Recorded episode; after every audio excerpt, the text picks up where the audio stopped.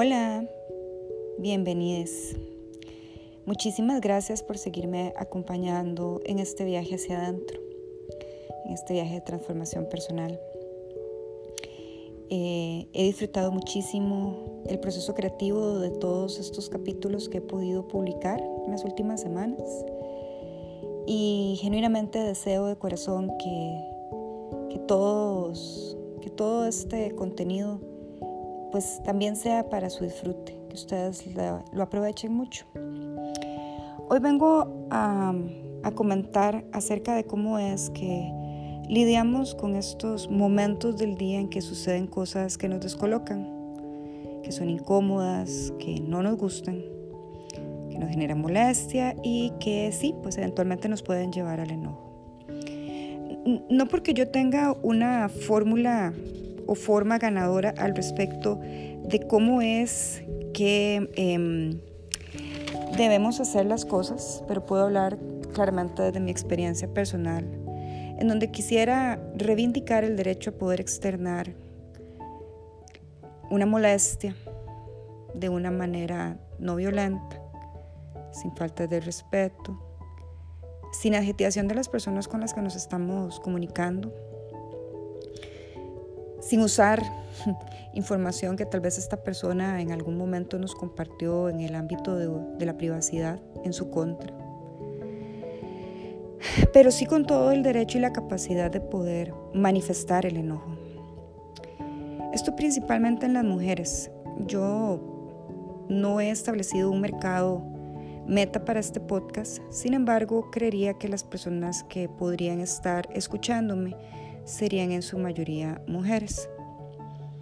También pues reconozco que yo esperaría que eventualmente también hayan hombres que me escuchen y pues que a través de esta de esta información puedan tener más perspectiva, una que va más allá de la propia. Pues esta perspectiva eh, tiene una vivencialidad muy diferente a la, a la que las mujeres enfrentamos en el día a día. Usualmente nosotras estamos convocadas a no demostrar molestia, a no enojarnos, a mantenernos serenas y tranquilas. Esto como una forma de, ¿cómo lo podría decir? De demostrar madurez.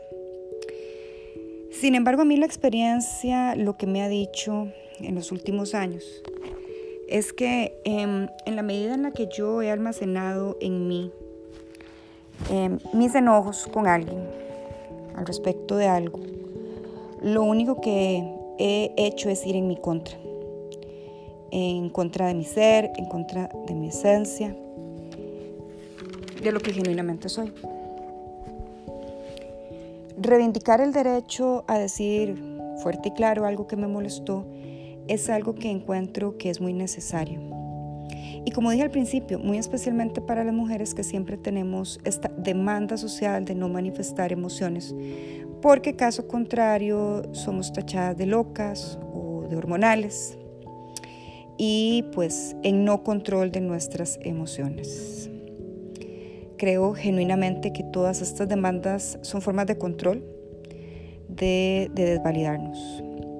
Las emociones no se controlan, se viven decía una muy querida mujer para mí, una gran maestra, que ya hace siete años dejó su cuerpo.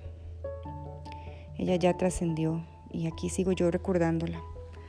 A la mamá Cuata, Chantico, Silvia. Ella me decía que a las emociones se les recibe como viejas amigas, que van y vienen, que hay que darles un espacio y sentarlas en la mesa servirles un vasito con agua, un cafecito, una copita con vino y permitirles que se manifiesten para que efectivamente después no nos controlen. El, día que, tomé estas notas me sucedió algo que me descolocó. Venía, mm, en mi caso en particular, yo, yo trato de mantener ciertas rutinas, especialmente en las mañanas, para poder establecer la, dinámica del día, para, poder hacer mis cosas de una manera ordenada. Es algo que yo pues necesito mucho, me hace mucho bien.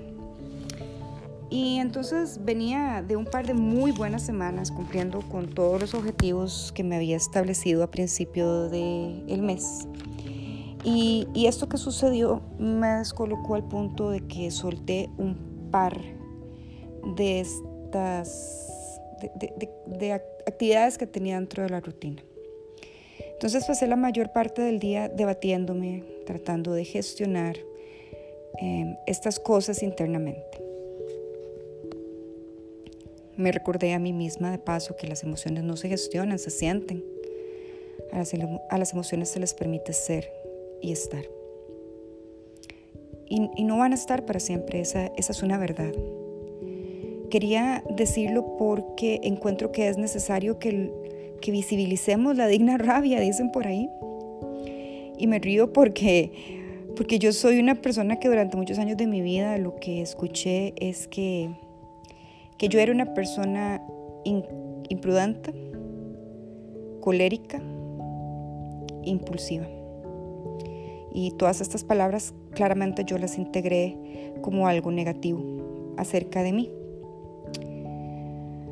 Algo que pues hoy tal vez puedo, que, que algo que genuinamente hoy sé que era para intentar aplacarme, para, para que yo dejara de incomodar. Y por más que yo lo intenté muchos años, aplacar el fuego que hay en mí, no lo logré. Yo hoy me permito sentir mis emociones, las libero. Soy respetuosa a la hora de decir las cosas, pero pues claramente soy humana, soy carne y sí, unas veces no me saldrá tan bien como yo quisiera.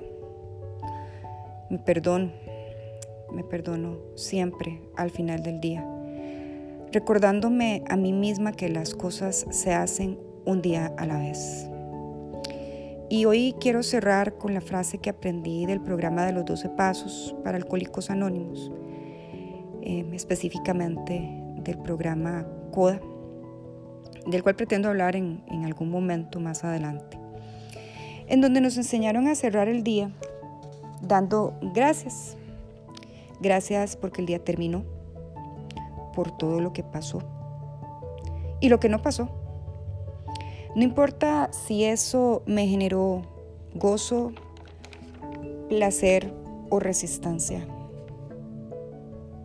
Simplemente pasó y que mis últimas palabras al final del día deberían ser siempre gracias. Gracias porque el día terminó. Gracias porque aunque fue tal vez duro, que me retó mucho, gracias porque me confrontó, se acabó. Y que mañana con fe inquebrantable sé que tendré una nueva oportunidad de hacer las cosas, de volverlo a intentar y de volver a empezar. Muchísimas gracias por escucharme, como siempre, genuinamente desde lo más profundo de mi ser, a aquellas personas que, que me escuchan. Les agradezco infinitamente por hacerlo.